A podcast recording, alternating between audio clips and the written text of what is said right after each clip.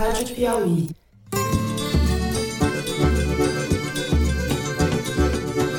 Olá, sejam muito bem-vindos ao Foro de Teresina, o podcast de política da revista Piauí. Tudo pode acontecer. Imagine acabarmos as eleições e pairar para um lado ou para o outro a suspeição que elas não foram limpas. Não queremos isso. Eu, Fernando de Barros e Silva, na minha casa em São Paulo. Tenho o prazer de conversar com os meus amigos José Roberto de Toledo, também aqui pertinho, passando frio. Opa, Toledo. Peraí, deixa eu tirar o gorro pra gente começar a falar de. Opa, Toledo. Ele não ouviu a minha apresentação. Opa! Opa, Ana Clara ao invés de outras vantagens e outros benefícios que hoje existem na realidade do Brasil, de se ter, na verdade, esse aumento de 5% a cada cinco anos para que a carreira possa ser atrativa. Ana Clara Costa, também em sua casa no Rio de Janeiro, que volta para a bancada do programa durante as férias da Thaís Bilenque. Bem-vinda, Ana Clara. E aí, Fernando? Oi, Toledo. Pessoal, tudo bem? Muito frio aí no balneário, Ana Clara, não? Não, tá tranquilo. O ar polar chegou e derrubou a temperatura para 20 graus. Ah, olha só, o frio carioca. Nós percebemos agora que o Dória sempre foi um não candidato. Mas aqueles que deram a ele a vitória, na verdade, queriam tirá-lo do governo de São Paulo e hoje querem tirá-lo da candidatura presidencial. Bom, Antes de tratar dos assuntos da semana, eu quero convidar vocês para mais um Foro de Teresina ao vivo, exclusivo para os assinantes. Será no dia 30 de maio, segunda-feira, às 7 da noite. Vocês assinantes podem mandar perguntas de até 30 segundos de duração. Inclusive, a gente conta com as perguntas de vocês. Perguntem, comentem, cometam suas coisas erradas, não é isso, Toledo? É, a gente vai colocar um link na página do Foro de Teresina por enquanto, depois a gente coloca com mais destaque na capa. Mas para aqueles que já quiserem ir se adiantando, o Marcos Amoroso que está aqui já está com a missão de colocar esse link para as perguntas na página do Foro de Teresina no no site da Piauí. Muito bem, 30 de maio, segunda-feira, 7 da noite. Convite feito, vamos aos assuntos da semana.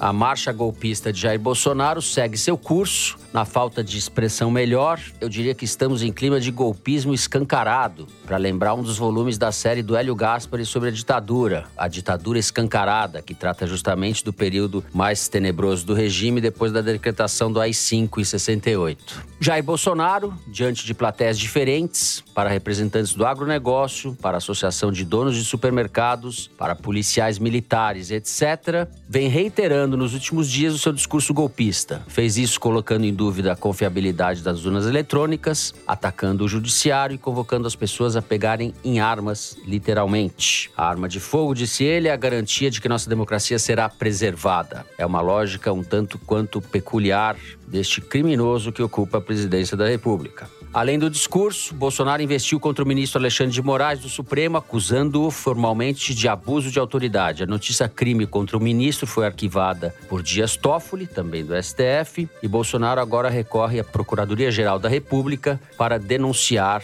o seu ministro preferido. O roteiro é cristalino: desacreditar o processo eleitoral, atacar a cúpula do judiciário e incitar a população a reagir, inclusive com armas. É um pesadelo que só piora de semana a semana, em boa medida por causa da apatia de muitos, da conivência de outros tantos e da omissão criminosa de alguns, a começar pela turma do Congresso. No segundo bloco, a gente vai falar da privatização do orçamento público, o chamado orçamento secreto, as famosas emendas do relator, sem nenhuma transparência nem critério de relevância pública. Orçamento secreto já é uma instituição nacional, coisa nossa como o carnaval e a feijoada. Enquanto a espiral inflacionária joga os preços dos alimentos e dos combustíveis nas alturas, a elite do judiciário articula no Congresso a aprovação da PEC do quinquênio, a proposta de emenda constitucional que pode aumentar significativamente os ganhos de juízes e de membros do Ministério Público. A gente vai comentar isso daí.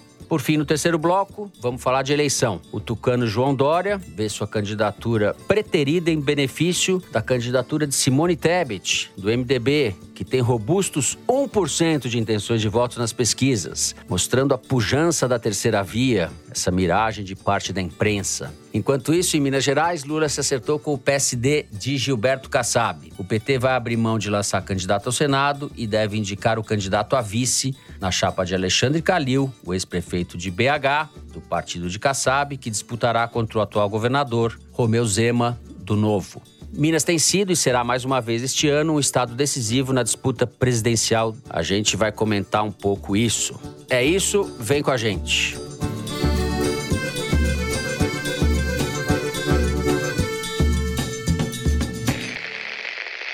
Muito bem, Zé, tentei fazer um resumo aqui das investidas do Bolsonaro nos últimos dias. Elas não são exatamente novidades, elas vão se acumulando, né? E o que vai se acumulando também é a omissão, a letargia ou a conivência de setores amplos da sociedade, empresariado, instituições, etc., e Congresso. Num regime menos absurdo do que a gente está vivendo, numa situação menos absurda do que a gente está vivendo, Bolsonaro já teria sido impedido de exercer a presidência há muito tempo. Sabemos que isso não O que te chama atenção nessa confusão dos últimos dias que o Bolsonaro vem provocando?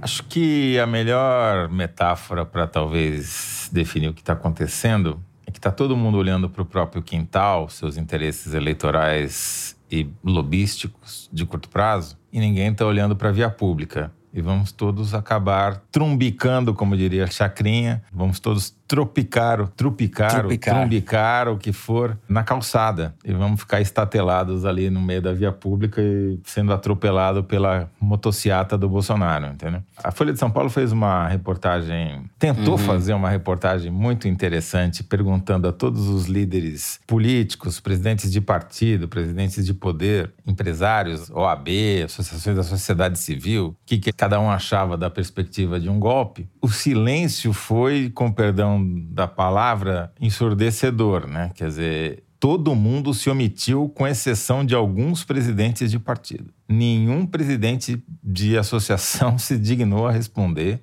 Nenhum chefe de poder se dignou a responder. Quer dizer, alguns estão brincando de avestruz, né? enfiando a cabeça na areia para fazer de conta que não tem problema. Outros estão achando que é conveniente, que acham provavelmente que os seus lobbies como estão tendo muito sucesso no primeiro governo Bolsonaro, teriam ainda mais sucesso no segundo Bolsonaro. Outros estão ganhando dinheiro com isso, né? O pessoal do Arenão, o pessoal do Arthur Lira, que se apropriou do orçamento público e está com um caixa para ganhar, se eleger, se reeleger nessas eleições, como jamais teve, achando que isso vai continuar.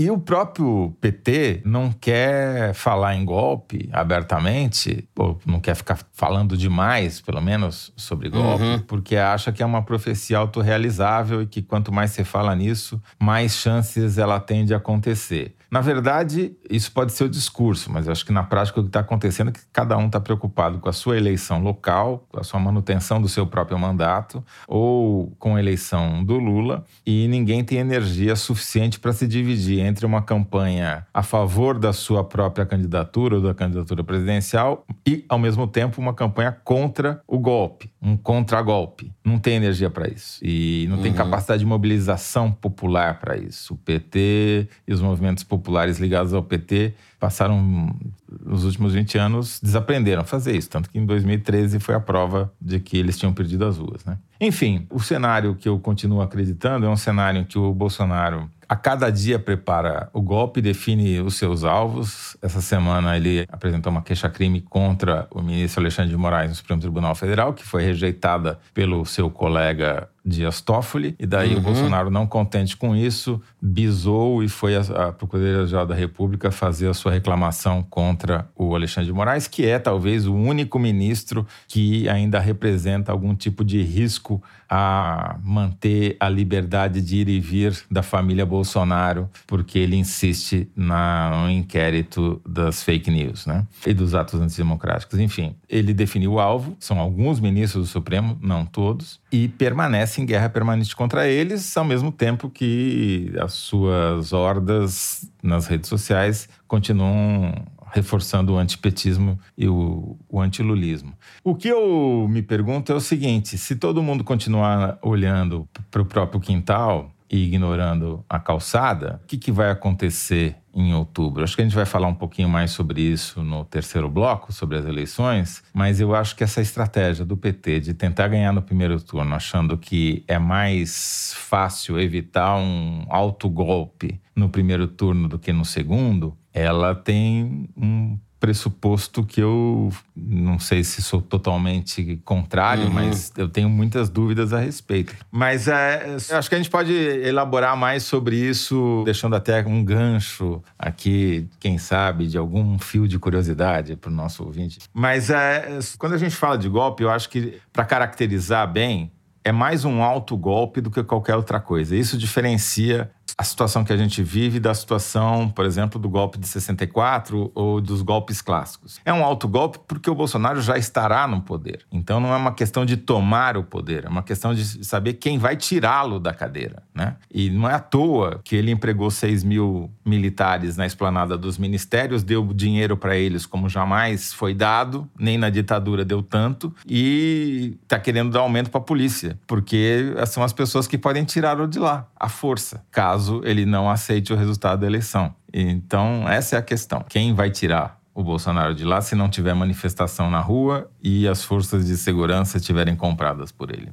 Fica a pergunta, vamos voltar com isso no terceiro bloco. Ana Clara, muito bem-vinda mais uma vez. Bolsonaro, tendo recebido a negativa do Toffoli da notícia crime, que é contra o Alexandre de Moraes, recorreu ao seu amigo do peito, irmão camarada, Augusto Aras, nosso procurador-geral da República, que é parte do problema e não da solução, né? Só a solução para o Bolsonaro. Você andou acompanhando nosso procurador-geral? O que, que ele tem aprontado, Ana Clara? Bom, ele faz parte da estratégia, né? A presença dele ali faz parte de toda essa estratégia. Ele tem procurado diminuir a temperatura desse temor em relação ao golpe. Ele foi, no início dessa semana, na terça-feira, num uhum. jantar com empresários, investidores em São Paulo e disse que está tudo correndo dentro da mais perfeita normalidade, que não há nenhum risco. E ainda ele fez piada sobre essa preocupação e a preocupação que se tem com as fake news nessa eleição e o tipo de estratégia que a gente já conhece, porque o Bolsonaro usou em 2018 e usou ao longo de todo o governo, mas até que ponto isso pode se tornar mais eficaz nessa eleição por N razões e até mesmo pelo fato de Bolsonaro ter a máquina com ele, ele foi muito questionado sobre o que a PGR está fazendo para tentar combater isso. Porque nesse caso não são só as fake news, né?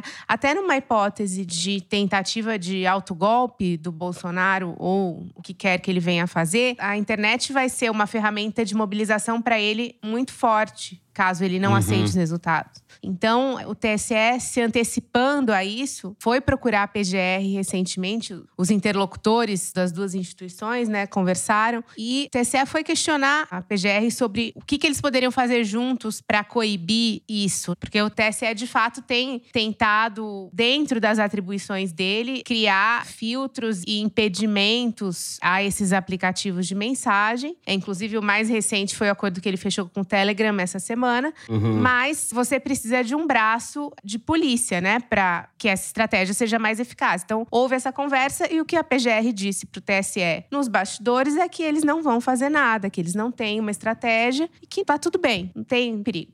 E aí, voltando um pouco para esse evento ao qual o Aras compareceu essa semana em São Paulo. De quem era o evento mesmo? O evento era daquele grupo Esfera, que é de um empresário chamado João Carlos Camargo, e que criou um, uma espécie de grupo de amigos, empresários, investidores que pagam determinado valor para ter acesso a determinadas figuras da República durante um almoço, eventualmente. Quase uma confraria de convívio. Eu chamaria de grupo de lobby, mas. É, é o velho patrimonialismo é. em ação. As coisas no Brasil são tão escancaradas. Supostamente, esses encontros têm um compliance, ou seja, não pode ser um encontro com uma demanda específica de um setor, e sim para discutir temas gerais. Mas, obviamente, você abre um canal de comunicação e diálogo entre o setor privado e o setor público que pode resvalar no dia seguinte para uma conversa muito específica sobre um determinado setor. E aí sim, lobby. É a antessala do lobby. Você explicou bem É, agora. va- É, isso, agora eu, é ente- isso, agora eu é entendi, agora eu entendi. Nesse Convescote, o Aras fez piada sobre fake news, né? Ele tentou fazer piadas eruditas ali. Ele disse que fofocas sempre existiram e que Júlio César, quando conquistou a Gália, mandou matar os fofoqueiros e não foi por acaso. Disse que Napoleão deixou vários generais morrerem no Egito e mesmo assim foi considerado herói. Ou seja, o poder da narrativa não é de hoje, sempre aconteceu, ou seja, não é uma novidade, não é novidade do Bolsonaro. E ainda finalizou com o Manuel de Barros, citando Manuel de Barros, nosso querido PGR, que disse que 90% do que dizem de mim é mentira e 10% invenção. E ele finalizou com isso para dizer que era isso que a mídia falava dele. Não, Mas só uma observação sobre essa história que é ótima, Ana Clara, é que ele está se comparando a duas figuras históricas que não tiveram um fim muito bom, né? Napoleão César. E o mais curioso é que nesse mesmo evento, houve empresários que, durante a fala do Aras, né, porque é uma espécie de palestra seguida de almoço e tal, e durante a fala dele, alguns empresários comentaram entre si assim: ah, ele é muito legal, fui eu que indiquei. Tipo, Nossa teve esse Senhora. tipo de comentário. É, o prevaricador geral da República tem veleidades intelectuais, né? Fazendo piadinha com referências históricas, citando poeta. É típico também do Brasil esses arabescos, essa fumaça intelectual para esconder as barbaridades. Né, que eles estão perpetrando. Mas o curioso, ainda em relação a esse episódio, é que eu conversei com várias pessoas que foram a esse evento, né? Inclusive pessoas ligadas ao PT, não só ligadas ao governo. E o elogio ao Aras, ele é unânime. Avaliaram a fala dele como sóbria, como correta, como uma pessoa preparada, que está muito atenta aos movimentos. E Isso veio de quem estava ligado ao PT também. Então eu acho que isso ajuda a compor o raciocínio do Toledo de que para o grupo do Lula também, em alguns casos, não é conveniente Perfeito. falar sobre esse assunto. Agora eu me pergunto. Tô com um levantamento aqui que foi feito pelo professor Cláudio Penteado, da Universidade Federal da ABC do Observatório de Conflitos na Internet, sobre os quais foram as manifestações que mais ganharam engajamento nas redes por causa dessa queixa-crime do Bolsonaro contra o Alexandre de Moraes, né? E um dos tweets que realmente pegou fogo diz o seguinte: Alexandre de Moraes, fala que eu te escuto, seu imbecil de merda. STF vergonha nacional, STF organização criminosa, STF desgraça do Brasil. Realmente, se isso fosse sobre a figura do Aras e a Procuradoria da República substitui o Alexandre um pelo outro, será que ele estaria citando César, Manuel de Barros e o Diabo 4? Boa pergunta. Vamos encerrar o primeiro bloco por aqui. O primeiro bloco que terá desdobramento no terceiro bloco. O Toledo vai responder se questão dos primeiro turno, do segundo turno. Eu estou curioso para saber qual é o raciocínio dele. Mas a gente fica no primeiro bloco por aqui. No segundo, a gente vai falar da privatização do orçamento público. A gente já volta.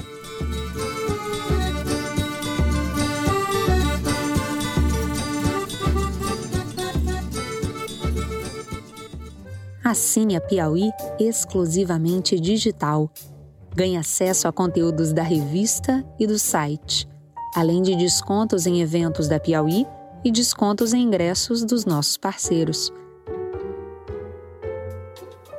Você que está acompanhando o Foro de Teresina, assinante digital, tem acesso exclusivo a edições especiais do podcast de política da revista Piauí. Assine a Piauí Digital é conteúdo que não acaba mais.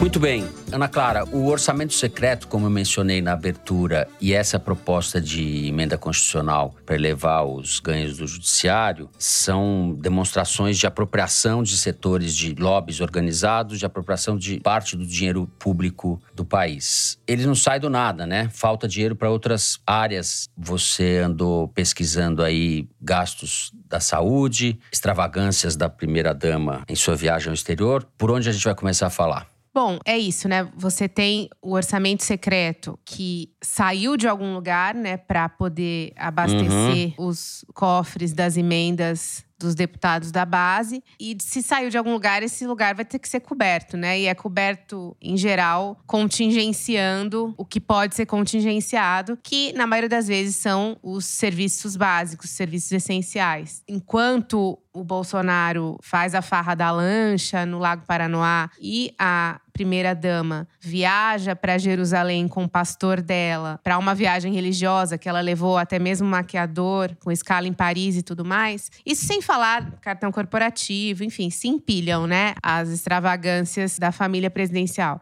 Mas você tem uma questão do orçamento que é complicada. Por exemplo, os gastos com a saúde. Ok, o ano de 2022 não foi tão penalizado pela Covid como foi de 2021, que foi o pior ano, né? Dos três uhum. anos de uhum. pandemia, 2021 foi o pior ano. 2022, a coisa se equilibrou mais ou menos. Mas ainda assim, você tem um impacto grande da pandemia, seja em pacientes que têm sequelas, o serviço público ainda está sob pressão, embora uma pressão muito menor do que no ano passado. Ainda assim, o orçamento aprovado para a saúde para esse ano, que é de 151 bilhões, até maio, ou seja, até quase o meio do ano, menos de um terço havia sido executado, 40 bilhões executados até o meio do ano, num ano em que ainda há impacto da pandemia você tem muitas coisas acontecendo. Você tem, na verdade, a volta do uso do serviço de saúde pública, situações que não estão relacionadas à Covid, que no ano passado acabaram Estavam é, represadas, deixadas né? de, totalmente represadas, e você tem ainda contaminações. Você pode não ter casos tão graves como eram no ano passado, mas você tem ainda o uso do serviço público do SUS para isso. Então, diante dessa demanda, a gente tem quase no meio do ano menos de um terço do orçamento executado. Outro exemplo, na parte de infraestrutura, né? A gente vê o Tarcísio de Freitas, pré-candidato de Bolsonaro a governar o estado de São Paulo, dizendo aos quatro ventos que a gestão dele na infraestrutura é sem defeitos, que construiu estradas, que fez manutenção de estradas, transamazônica e tudo mais. Quando, na verdade, o orçamento do DENIT para manutenção de estradas nunca foi tão baixo. A execução orçamentária para isso também está atingindo mínimas históricas. Então, por exemplo, de 8 bilhões que o orçamento aprovou para manutenção de estradas e ampliação de estradas, que é o que o Tarcísio disse que fez e é o que ele vai vender na campanha para o governo do estado de São Paulo, só foram executados até maio 930 milhões de reais. Ou seja, menos de um oitavo do orçamento do ano. Tudo isso para dizer que, para que se consiga saciar corporações e parlamentares sedentos aí por recursos, você sempre acaba penalizando o investimento e o gasto de custeio e a população, que é a parte mais uhum. vulnerável de toda essa história, acaba sofrendo. E é engraçado que é uma crítica, né, que não que a gente deva levar em consideração as críticas que o Bolsonaro ou a direita faziam ao governo do PT, né, que essa crítica era muito recorrente, né, de usar o orçamento para se reeleger. E o que está sendo feito agora é de diferente do que eles mesmos diziam que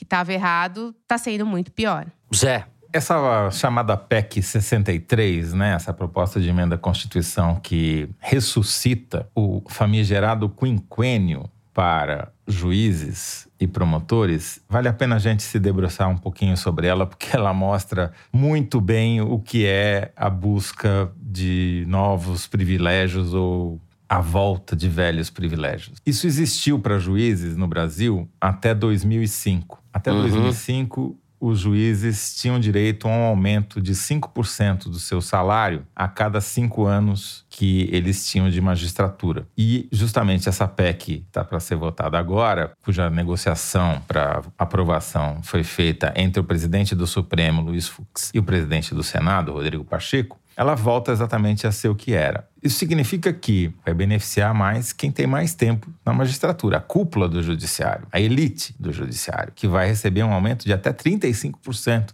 seu salário, porque o limite são justamente sete quinquênios, ou seja, sete vezes cinco, 35. Ou seja, é uma coisa, não é para base, é uma coisa para cúpula. Curiosamente, essa política de benefício da cúpula foi derrubada em que ano? 2005, o ano do mensalão, o ano em que o judiciário voltou a ser protagonista uhum. na política política brasileira, ou que voltou a ser, não, que passou a ser, como jamais tinha sido. Né? E, coincidentemente, essa proposta da emenda a PEC 63 foi apresentada em que ano? Em 2013, o começo da derrocada do petismo. Lembrando que 2005 o mensalão foi contra o governo do PT. É tudo coincidência, claro, essas datas é, não tem nada a ver com nada, né? Mas mostra bem como é que a coisa, no final das contas, é tudo por dinheiro. É, agora, só um detalhe: isso mostra também a força das associações ligadas ao judiciário, porque o congelamento do quinquênio embora tenha sido congelado em 2005, ele, o quinquênio existe para várias, várias classes de servidor público, né? Professores e tal. E aí você teve em 2020 uma lei do próprio Bolsonaro congelando quinquênios, licença-prêmio de servidores estaduais em troca de repasses para os estados, né? Então você deixou muita gente sem o quinquênio e aí você faz agora uma PEC para beneficiar determinado setor que estava com ela congelada, né? É seletivo também. é, aspecto. e lembrando que, assim, demorou para os juízes perderem, porque os funcionários públicos federais perderam em 99. Demorou muito tempo para pegar os juízes também. Né? Isso para não falar do dinheiro que ele despejou na defesa, para os militares, para as Forças Armadas, que é uma coisa inaudita também na proporção com que se gasta com outros ministérios muito mais importantes para a população, e para as polícias, né, Zé? Os aumentos para os policiais. Sim, que ele está insistindo, que ele está querendo dar um aumento maior para os policiais. Porque no final das contas é quem vai poder tirar o Bolsonaro da cadeira se ele der o alto golpe e não reconhecer o resultado da eleição, caso seja venha a ser derrotado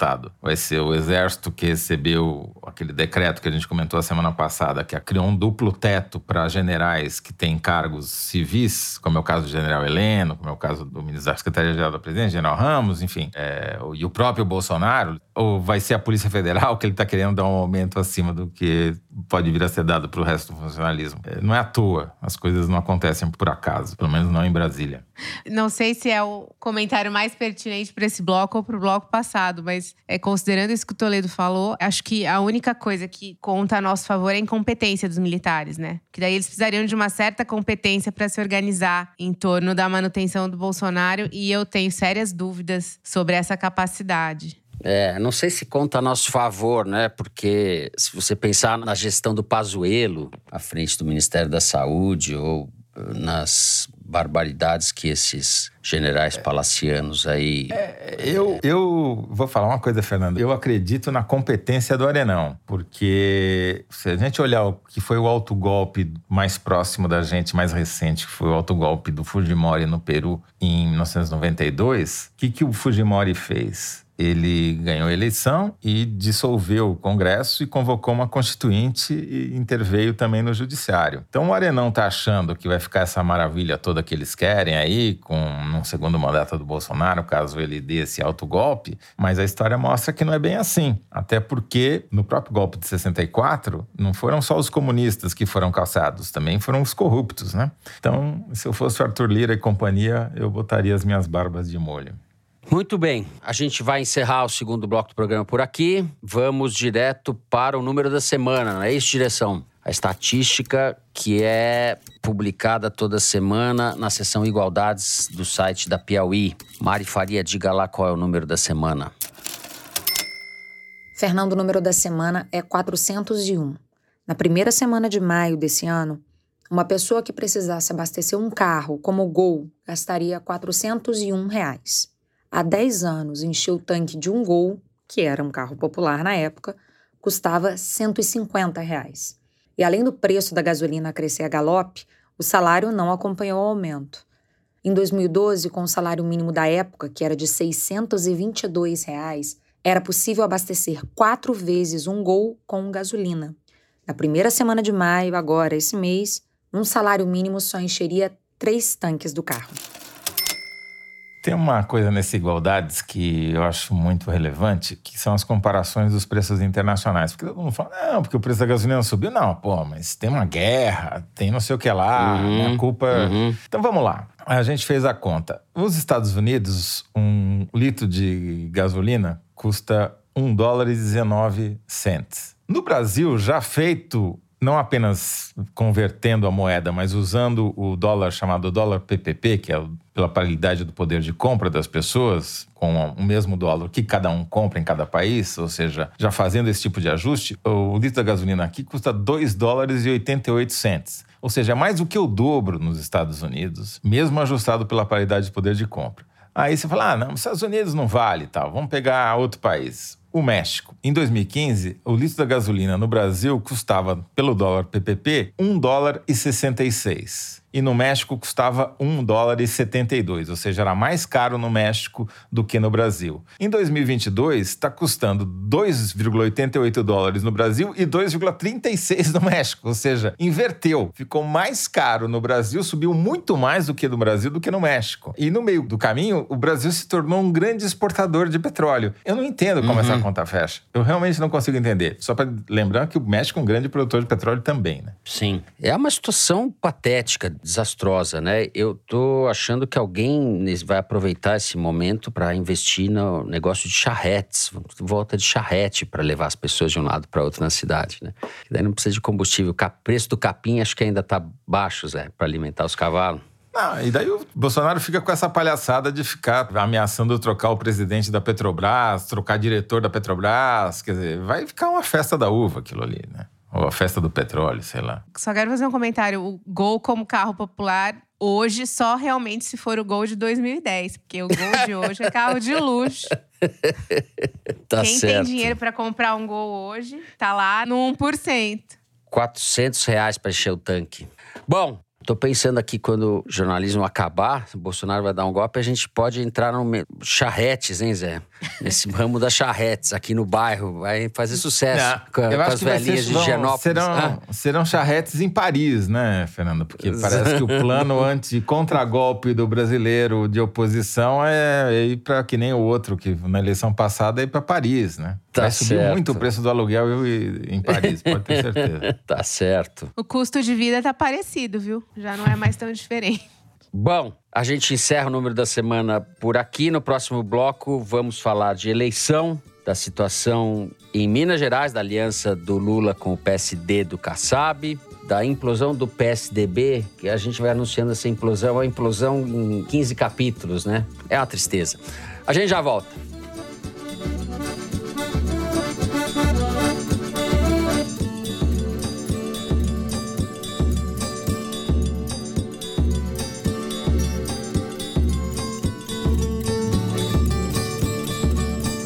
Muito bem. O Lula casou com a Janja nessa quarta-feira. Alguns fariseus tentaram transformar bebida de 90 reais num grande escândalo, etc. Mas o que eu quero falar, aproveitar esse gancho, é para falar do namoro do Lula com o Kassab, em Minas Gerais, que vai de vento em polpa. Esse sim é um casamento político que pode render bons frutos, né, Ana Clara? Parece que acertaram a situação. O PT desistiu ou abriu mão de lançar o candidato ao Senado. Com isso, consolida a aliança com o PSD do Kassab e apoia, já estava indicado, apoia o Alexandre Calil, ex-prefeito de Belo Horizonte, para o governo de Minas, uma eleição que tudo indica será muito acirrada contra o governador Romeu Zema, certo? Certo. Bom, Minas é um estado muito peculiar, né? Qual é o estado de coisas nesse momento? O Zema é favorito, inclusive neste momento, a vitória no primeiro turno. Uhum. E o Zema vem passando por um, digamos, uma tomada de consciência, porque ele percebeu que ele começou a melhorar nas pesquisas quando ele começou a parar de se associar ao Bolsonaro de alguma forma. Então, resultado resultado. Existe gente, muita gente em Minas que vota no Zema e vota no Lula. Isso é um fato. E isso dificulta a situação pro Calil, embora seja um ex-prefeito agora, né? Muito popular em Belo Horizonte. Minas é um estado que tem mais de 800 municípios, é muito dividida a população entre metrópoles e interior. E no interior o Zema é mais bem avaliado do que na capital. Então o Calil ele vai ter esse desafio de construir uma candidatura que uhum. pro eleitor metropolitano é óbvia, mas que pro interior ela não existe. Dito isso, pro Lula, obviamente, uma vitória do Calil é muito mais favorável, mesmo vai ser a coligação dele. Mas mesmo que o Zema ganhe, também a perspectiva é de que as coisas não sejam tão ruins para o Lula assim. porque a tendência, isso tudo pode mudar, mas a tendência é que ele, considerando esse percentual do eleitorado dele que não vota no Bolsonaro e por isso aprova o governo dele também, ele não vai fazer uma campanha criticando o Lula, vai ser uma campanha ali contra o Calil, não vai ser contra o Lula. Então, isso já não é um fator tão negativo para o Lula, porque você não vai ter uma polarização PT, anti-PT em Minas, porque os dois candidatos têm eleitores que votam no Lula. E a segunda questão é a seguinte: se o Zema ganhar no primeiro turno, isso também favorece o Lula sob um outro aspecto, que é o seguinte: no segundo turno, as classes A e B tendem a ter uma abstenção muito maior, que é a maior parte, digamos, o eleitorado dessa faixa de renda tende a preferir o Bolsonaro. Então, com a abstenção maior dessa faixa de renda no segundo turno em Minas, em tese, seria benéfico para o Lula. Enfim, ainda é muito cedo também para a gente vaticinar qualquer coisa. E ainda mais o Calil sendo um candidato que tem surpreendido, né? Ele ganhou inesperadamente o seu primeiro mandato na prefeitura. O Mineiro conhecia em razão do futebol, mas ele não era um político. Ele foi reeleito com uma aprovação espetacular, então ele é um comunicador ali. Além de político, ele também é um comunicador. Então não dá para também dar como certa a derrota em razão das pesquisas hoje. Ainda mais em Minas, que é um estado que tem. Ali sido, vai ser é, quente. A, a, própria eleição do Zema foi surpreendente, né? Então acho que tudo pode acontecer. Mas falando de Minas e passando um pouco pro nacional, Minas e o Sudeste vão ser fundamentais nesse pleito. As regiões metropolitanas das quatro capitais do Sudeste são ali determinantes uhum. para a eleição presidencial. Toledo, nós vamos continuar com Minas ou vamos pro Rio de Janeiro, Toledo? Ah, no Rio de Janeiro tá aquela coisa política com P minúsculo, né?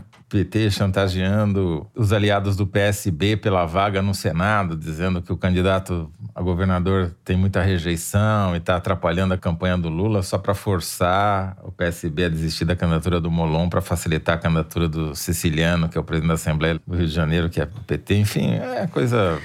Essa, essa atitude do PT dá vontade de falar que nem o Paulo Maluf pro Brizola. Não aprendeu nada. Não, não aprendeu é, nada. É que aí é, são os interesses das burocracias partidárias, aquela coisa uhum. não vale a pena. O que eu acho que vale a pena dizer é o seguinte: até o casamento do Lula foi usado como peça de campanha. O Lula tinha feito várias viagens ao interior de Minas Gerais pouco antes de, de casar, porque justamente Minas é um estado muito importante e que tem uma característica diferente de outros estados, principalmente em comparação ao Rio de Janeiro, por exemplo, porque o peso de Belo Horizonte no total do eleitorado é muito pequeno. Então, um, mesmo um prefeito muito bem avaliado de Belo Horizonte, como é o caso do Calil, tem dificuldades de penetrar em todo o estado, que é muito diferente, tem regiões muito distintas entre si. E muita cidade, né, também. É, é, o estado com o maior número de cidades do país, né? É. Pegando o cenário nacional, o Lula tem vindo de três semanas muito boas de engajamento nas redes sociais, como mostra o levantamento temático da Arquimedes.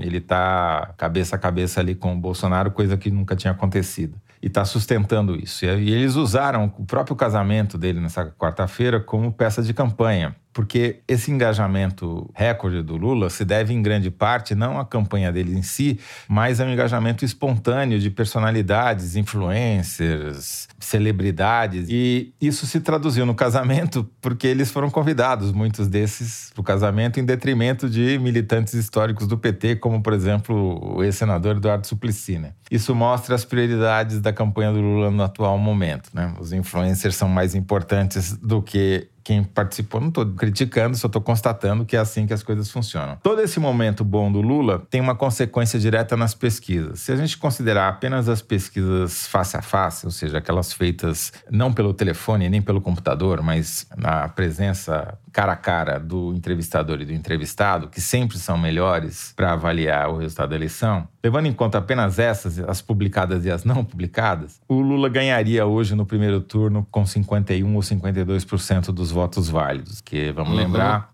você exclui da contagem dos votos válidos os votos brancos e nulos. E isso faria com que os 40 e poucos por cento que o Lula tem nas pesquisas se transformassem em maioria absoluta dos votos válidos, o que, em tese, garantiria a eleição no primeiro turno, e essa tem sido claramente a estratégia do PT: tentar levar a eleição no primeiro turno, achando que o risco de golpe aumenta se houver um segundo turno só de Lula contra Bolsonaro. No segundo turno, as projeções hoje mostram que o Lula ganharia por mais de 10 pontos percentuais de diferença, o que fica muito difícil de você dizer que houve fraude que a diferença é muito grande, são muitos milhões de votos para você fraudar. Agora, um ponto percentual não é tão difícil assim de você acusar de fraude, né? Embora nós todos confiemos na urna eletrônica e sabemos que não houve fraude no período depois que ela foi implementada, o bolsonarismo vem dizendo há anos que as urnas não são confiáveis e que eu, me parece óbvio que vai ser muito mais fácil contestar um resultado de vitória no primeiro turno por um ponto ou dois de diferença do que por uma margem maior. E aí a minha pergunta é: se isso acontecer e o Bolsonaro não reconhecer a derrota, alegando que houve fraude, porque a justiça eleitoral é petista e corrompida, como ele vem dizendo,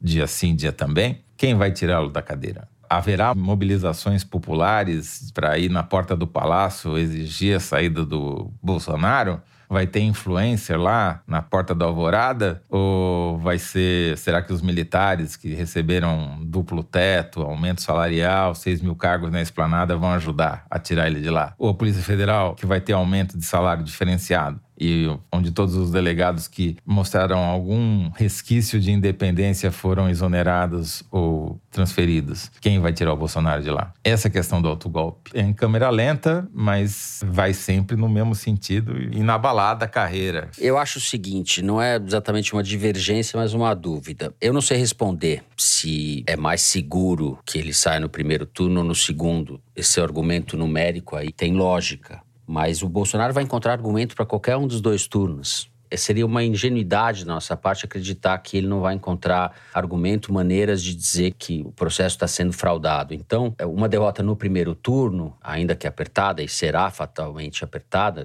pode dar margem a isso. Mas, se você contesta o resultado da eleição presidencial, você vai contestar o resultado de toda a eleição, porque a urna eletrônica registra o voto de todos os candidatos, todos os cargos: deputado estadual, deputado federal, senador, governador, presidente da República. É mais difícil você fazer esse movimento quando todos os cargos estão estão em jogo. Eu acho que tem o interesse da classe política como um todo de que os resultados sejam reconhecidos. E olha o nível da discussão que a gente está tendo aqui, hein, Zé? A gente está tendo. Não, por é, isso são cenários do que a golpe. minha experiência, é. minha esperança é o Arenão. E parte dele, né? O Arenão do Arthur Lira, porque o do PL do Valdemar da Costa Neto é quem vai contratar a empresa particular que vai fazer uma totalização dos votos, que vai botar em dúvida a totalização do TSE. Então, eu acho as instituições e as pessoas de boa fé no Brasil têm que estar preparadas, porque o Bolsonaro já deu todas as indicações para os piores cenários, né? Do Bolsonaro, espere o pior sempre porque isso é o que virá. Em complemento ao que vocês estão dizendo, eu conversei com o Maurício Moura da Ideia Big Data, empresa pesquisa de opinião, que ele tem uma fórmula estatística para calcular a possibilidade de resolução de uma eleição no primeiro turno. Até poucas semanas atrás, isso estava em 70% de probabilidade de resolução da eleição no segundo turno. Em questão de um mês, ou talvez menos, foi para 50%. Então, esse cálculo que ele faz não leva em conta o vencedor em si, né? Mas a possibilidade de solução na primeira etapa do pleito. Ele, particularmente, continua com o call na vitória do Lula, embora por uma margem apertada, mas com uma convicção de que as forças tendem a se aglutinar nos dois candidatos, esvaziando a candidatura do Ciro, provavelmente. E desse esvaziamento da candidatura do Ciro que depende essa vitória ou não no primeiro turno. Porque não tem de onde vir mais o eleitor do Lula que não do Ciro. Então, é a pressão sobre o eleitor do Ciro. E se ele vai se curvar essa pressão, digamos, pensando que ele talvez não tenha chance, né? Tudo indica, né, que não tem chance de ir pro segundo turno, a não ser que aconteça uma mágica. Uhum. É, isso explica a atitude do Lula e dos não dos petistas eleitores, estou falando do Lula e do seu entorno, de não comprar nenhuma briga contra o Ciro. Né? O Ciro tem feito provocações e discursos muito violentos contra o Lula, em muitos aspectos comparando, igualando o Lula ao Bolsonaro. E o Lula tem procurado evitar esse confronto. Eu acho que é, o cálculo, aí é cálculo isso também, é de que esse eleitor venha, porque existem em vários estados candidatos e lideranças do PDT do Ciro já criticando a atitude do Ciro, já bandeando para um apoio velado ou mesmo aberto para o Lula, né? Esse, esse movimento existe. Agora, o Maurício Moura disse que não leva em conta quem vai ganhar a eleição. Eu tô achando que é o João Dória que vai levar no primeiro turno, né, Zé? Não, o João Dória tá com grande chance de levar no primeiro turno. A gente é. aqui é tudo ignorante, burro, não entende nada de política. Quem vai ganhar a eleição é a Simone Tebet, que vai estourar de voto na Faria Lima e num endereço específico da Marginal Tietê, que vai ser suficiente para suplantar todos os adversários. Com o Temer de vice. Quem? Segunda.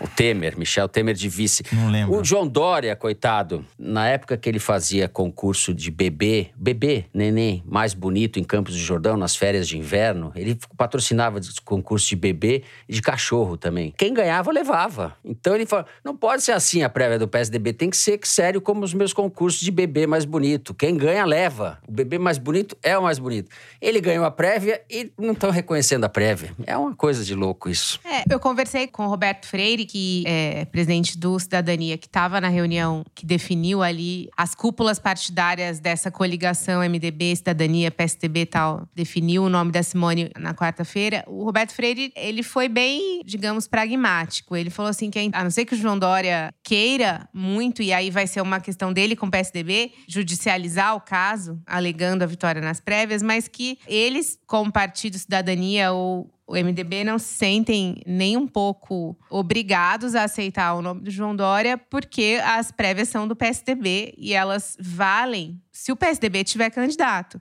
O PSDB não tendo candidato, não existe compromisso nenhum com as prévias. Isso foi o que o Roberto Freire disse. Então, assim, a, o clima ali na campanha do João Dória já é um pouco de. Essa informação da Natália é, é muito importante, porque quando um candidato do PSDB é abandonado pelo Roberto Freire, é porque acabou. ai, é. ai. Eu não sei nem porque a gente gasta tempo. Essa é a parte para divertir um pouco. Ah, essa parte é cômica, né, porque... né, Fernanda? Essa aqui é para fazer piada e, assim, não é sério isso daqui, né? O problema de quem porque... ganhar e não levar é o Lula ganhar e não levar. Esse Tem é mais jornalista problema. falando da terceira via do que eleitor. Essa eleição começou como uma multipista, né? Aquela coisa assim, uma autobahn cheia de pistas. De... Agora tá terminando com uma estradinha sem acostamento de, uma, de mão única. No caso do Dória, assim, é uma curva interessante, né? De ele, em tantos momentos, né, foi acusado de traição, né? De trair o Alckmin. Uhum. De traição naquela Sim. primeira eleição para prefeito de São Paulo. E hoje ele também é traído, né? Pelo Mas partido. É um clássico. Que é uma curva dramática que se fecha ali, né? É. De certa é forma. personagem menor da história do PSDB e, e é um pouco simboliza o menor a derrocada não. do um PSDB. cara que acabou com o PSDB. Então, não, não é, menor não é na coisa. trajetória do que o PSDB. Ele é a cara do PSDB hoje, mas ele simboliza, encarna a derrocada do partido e a descaracterização que se transformou. O PSDB, agora falando sério, é uma pena que o PSDB poderia ser um partido como foi de fazer um pandan com o PT, né? Teria alguma relevância na condução dos destinos do país, terminar assim. Esse rapaz do Rio Grande do Sul, esse governador, cujo nome agora me escapa, o. o Eduardo Leite. O Eduardo Leite. Perdeu a prévia e no dia seguinte já estava conspirando contra o Dória. Mas quem enfim, começou com isso? todo ele. Quem começou com isso não foi nenhum dos dois. Foi você. começou- Foi Foi- você. Não, fui eu, sempre, né? Um detrator do PSDB. e o Aécio Neves, que não reconheceu a derrota em 2014. Sim, sim. E foi quem abriu a, caixa, a caixinha de Pandora. E, Ali e o PSDB parte acabou. do PSDB, as viúvas do Fernando Henrique, o próprio Fernando Henrique, tentaram durante muito tempo emplacar o Luciano Huck também, que é, que é uma espécie de piada, né? A gente vê o, o Luciano Huck tá lá apresentando o seu Domingão, ganhando dinheiro, a dança dos famosos, etc. Tá muito bem lá. E queriam transformar ele num grande líder político, num estadista, com o prestígio do PSDB. Então, tudo é um pouco patético, né? Ajuda a explicar um pouco por que, que surge um fenômeno como Bolsonaro. Mas eu vou discordar de vocês da questão de João Dória ser o fator de implosão do PSDB. Porque eu acho que, na verdade, o PSDB ele era uma bolha, né? Ele, de fato, era um partido que tinha um programa, né? Um pensamento, digamos. Mas o eleitor do PSDB não estava votando no PSDB por causa desse programa, ao longo de todas essas eleições, né, desses 30 uhum. anos. Ele não estava votando no PSDB pelo PSDB e sim contra o PT, né? E a partir do momento que você tem um partido ou uma força, digamos, que aglutine mais contra o PT do que o PSDB, você sai do PSDB e vai para essa força. Então, assim, na verdade, é. o PSDB não tinha essa. Mas a gente não está discordando, a gente está concordando. O, o Dória é só o fim melancólico e caricato de um partido que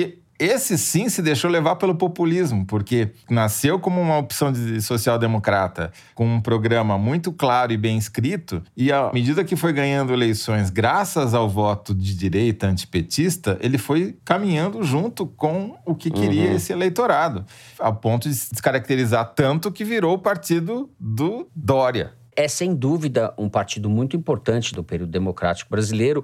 Duas presidências, estabilização da moeda, quadros muito qualificados, reforma do Estado, modernização conservadora, se você quiser qualificar, mas enfim, o país a partir de 94 muda, né? E você pode ter muita gente que vê uma continuidade muito grande entre o governo do Fernando Henrique e o do Lula. A gente, isso não vamos entrar nessa discussão aqui mas o PSDB teve uma importância histórica de condução e de definição do perfil do país ao longo das, das últimas décadas. Hoje virou essa piada. Então, em 94 ele ganha a eleição por méritos próprios, quer dizer, porque o Fernando Henrique era ministro da Economia, conseguiu acabar com a hiperinflação que assolava o país uhum. fazia 20 anos e ninguém conseguia dar um jeito. Quer dizer, não foi porque. Não ganha a primeira eleição apenas pelo sentimento antipetista, apesar do segundo turno. Sim, ganha pela, turno, pela moeda. Da, do principal adversário ser. Ganha porque tinha efetivamente entregado coisas, né? Agora, uhum. em 98, a eleição já é pelo medo, não é pela esperança, e baseada no medo da chegada do PT ao poder, e daí para frente foi ladeira é. abaixo. Bom, derivamos, gostamos, fizemos um hacking aqui cheio de improviso. Foi um improviso total agora, ouvinte. Você terá presenciado aqui esse improviso total, final PSD, é, hacking do PSDB. Certamente eles perceberam. É, ficou um clima mais meio botequento, assim. Boteco cheiroso, já que a gente tá falando do PSDB. Boteco cheiroso. É ou não é? Bom, vamos acabar esse terceiro bloco por aqui antes que ele acabe com a gente. Vamos para o intervalo. A seguir, Kinder Ovo. A gente já volta.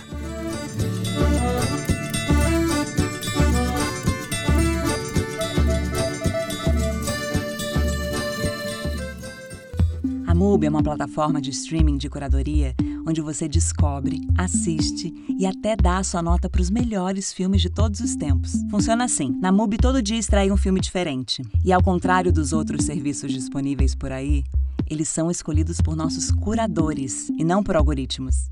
Desse jeito você investe mais tempo descobrindo filmes incríveis do que procurando o que assistir. Experimente 30 dias de MUBI grátis. É só entrar no site mubi.com/foro. De volta, vamos lá. Kinder Ovo. Ana Clara nos deixou na última participação dela com a vitória, é isso, Ana Clara? Se estou Sim, bem lembrado. Duas vitórias seguidas. Então vamos ver se você vai pedir música no Fantástico. Vê se você vai pra terceira. Vamos lá. Vamos ver, vamos ver.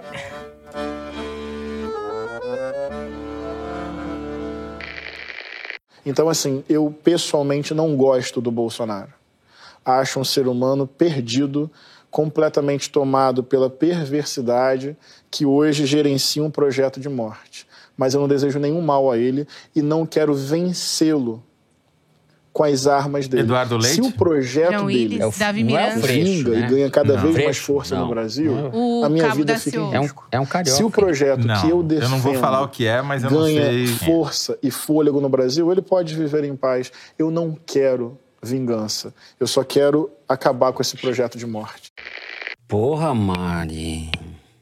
Caraca, o pastor Henrique Vieira entrevista o programa Provocações na TV Cultura. Não, não pastor vale. Henrique Vieira. Quem é o pastor Henrique Pelo Vieira? de Deus, como é que vocês não sabem? Ele já foi candidato, ele tá em todas as campanhas do Lula, em todo o palco do Freixo, tá nos dois discos do Emicida, fez Marighella, a, o- a voz evangélica com a esquerda. Muito Oi, prazer. Marighella. Pastor Henrique Vieira venceu nós. É, pastor Henrique Vieira, eu já disse antes, é que travou aqui meu, meu, meu som. Esse daí eu não acertaria nem me dizendo quem é, que eu continuaria sabendo, ignorando. Não, eu, eu, eu tava pensando em candidato. Tudo bem, venceu venceu o ouvinte que tá tirando o sarro. Ah, esse, gente, esse, foi o lobby, esse foi o lobby do ninguém, né? Aleluia, aleluia. Vamos em frente. Vamos em frente. Vamos agora para as cartinhas, é isso? Nas cartinhas não tem erro, a gente acerta tudo.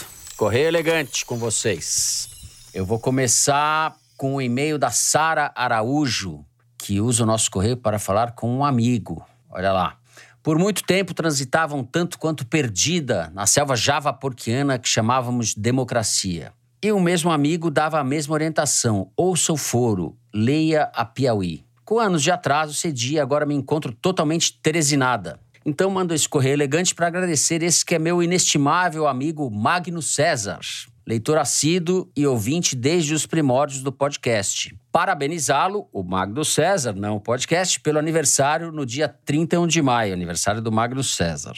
Obrigado pelo seu humor ácido e pelas horas de fofoca no telefone. Sua amizade torna a caquistocracia mais suportável. Sara, o seu Magno César é o Toledo para mim. A amizade minha com o Toledo torna a caquistocracia mais suportável. É isso. Vamos lá. Parabéns pro Magno. Parabéns. Com o nome desse, o Aras vai citar ele no próximo discurso. Magno César. Vou ler o e-mail do Rafael Bonvenuto. Olá, meus queridos e querida do Foro. Em 2020, enviei um correio elegante para lá de emocionado e, para minha surpresa, fui lido pelo querido Bernardo Esteves no episódio 115. Após a execução do programa, algumas pessoas me procuraram perguntando se o tal Rafael Bonvenuto do Foro de Teresina era eu. Encabulado, respondia que sim, até que uma dessas pessoas foi Andréia, uma colega de trabalho que eu não tinha muita proximidade. Eis que nas voltas que a Terra plana dá, Há uns meses engatamos um belo e romântico namoro, daqueles que dá esperança em um futuro melhor, e o Foro de Teresina passou a ser nosso programa de casal obrigatório de todas as sextas-feiras. Tenho o Foro como parte da vida em diversos momentos, bons ou ruins. E como agora vivo um dos mais esperançosos e floridos, sinto no dever de relatar para vocês e, claro, agradecer. Novamente, abraços carinhosos. Pô, Rafael, que história de amor. Mais uma história de amor do Foro de Teresina. Sensacional. É curioso como, como é um programa romântico. É impressionante como ele desperta isso. Quanto mais a gente fala aqui sobre coisas boas e coisas novas, mais o pessoal fica apaixonado. Eu acho que a gente é devia lançar o curso de noivos do Foro de Teresina. Imagina, imagina alguém te chamando para um date. Vamos para um date. Vamos tomar é, um é. vinho e ouvir o foro. Vocês é. imaginem o que é um curso de noivos com Toledo de professor. Cês... Vai dar super Puta, certo. Vai dar Vai. super certo.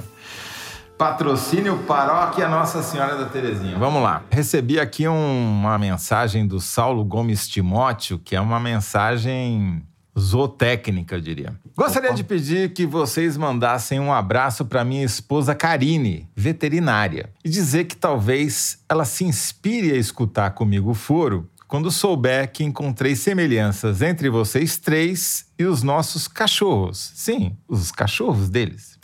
Bob, um Shih Tzu, não sei como é que se pronuncia direito, Shih Tzu. Bob é o Fernando, calmo, ponderado, e que organiza Opa. as confusões que o resto da gangue apronta. Bom, não vou, não vou, fazer nenhum comentário sobre essa, esse paralelismo, mas tudo bem, vamos lá. Jasmin, sem raça definida, é a Thaís. Olho vivo para tudo. E se alguma coisa está fora do lugar, late e avisa o mundo todo. Jaime, um show-show, é o Toledo. Transmite serenidade no olhar, calmo, até que chega a hora de um passeio. Aí brota uma energia gigantesca e não tem quem segure, além de evocar os javaporcos da Grande Matão. Muito obrigado por serem faróis de razão e senso, e imagino bom senso, em meio às tempestades da ignorância. Olha, alguns comentários, Saulo. Primeiro, muito obrigado pela mensagem muito simpática. Segundo, preciso colocar você mais tempo em contato com o Bob ou com o Fernando, para você ver se mantém essas opiniões. É... Eu certamente não tenho a energia de um show-show, né? Faróis é, de razão é em tempos de ignorância, certamente não é o nosso caso. Cuidado para não parar nos penhascos ficar olhando a nossa luz aqui, ou falta dela. Muito bem. Gostei. Me deu até vontade de mijar no poste do Bolsonaro.